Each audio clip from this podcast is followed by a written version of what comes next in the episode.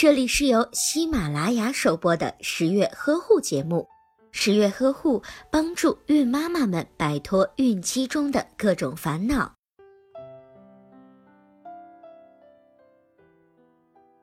宫外孕可以并发闭经、腹痛、引导不规则出血、休克等情况。那么，患上宫外孕该如何治疗呢？一、积极防治输卵管炎。由于引起宫外孕的常见原因是慢性输卵管炎，所以做好输卵管炎的防治显得非常的重要。二、在产后、流产后和月经期间要注意卫生，预防感染现象的发生。三、做好保守治疗以及保存生育功能的保健。对于一些轻症状患者，如果内出血不多，一般情况较好，可采用中西医结合的非手术治疗方案。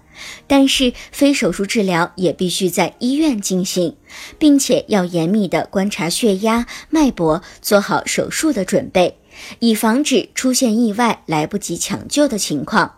如果病情不见好转，就应该立即进行手术治疗。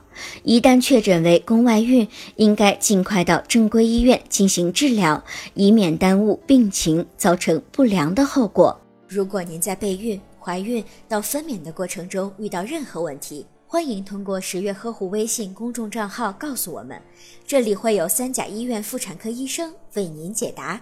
十月呵护，期待与您下期见面。